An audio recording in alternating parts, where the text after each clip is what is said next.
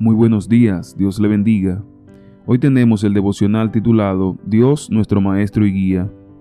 Salmo 32.8 dice, Te haré entender y te enseñaré el camino en que debes andar, sobre ti fijaré mis ojos. Dios se ha comprometido a darnos entendimiento y a ser nuestro Maestro en el arte de saber vivir con sentido y propósito.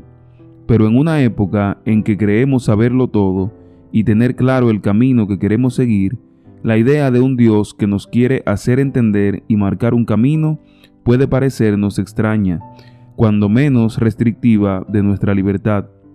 La cultura promueve la independencia, la autosuficiencia y el individualismo, dificultándonos así el darnos cuenta de que necesitamos un maestro que nos muestre en qué consiste la vida.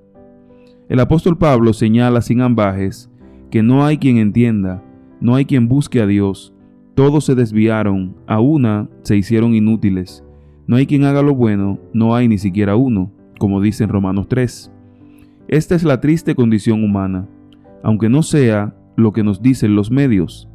Esta separación de Dios nos ha llevado a quedar bajo el dominio de una mente desviada, que nos hace hacer cosas que ofenden a Dios, nos dañan a nosotros y perjudican a quienes nos rodean.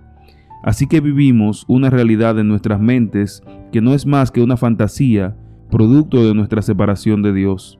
Desconocemos lo verdadero, no entendemos lo esencial, no sabemos cuál es el camino para llegar a Dios, la fuente de poder, sabiduría y felicidad.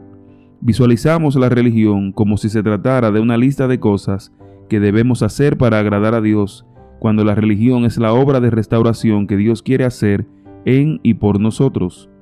Con mucha paciencia, el gran Maestro nos ayuda a entender los valores de su reino, para que nos vayamos dando cuenta de cuán equivocados estamos.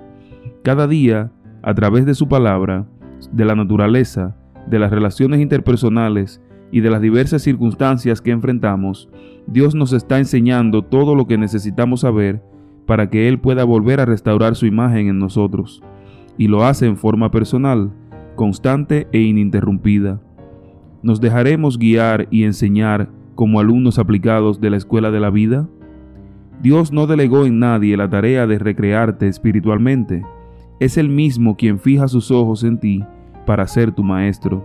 Sal y vive este día como quien quiere aprender de Dios, como quien tiene la certeza de que Dios te mira fijamente para enseñarte a vivir. Este es el devocional del libro Así es Dios, escrito por el pastor Roberto Herrera. Que Dios le bendiga y le guarde en este día.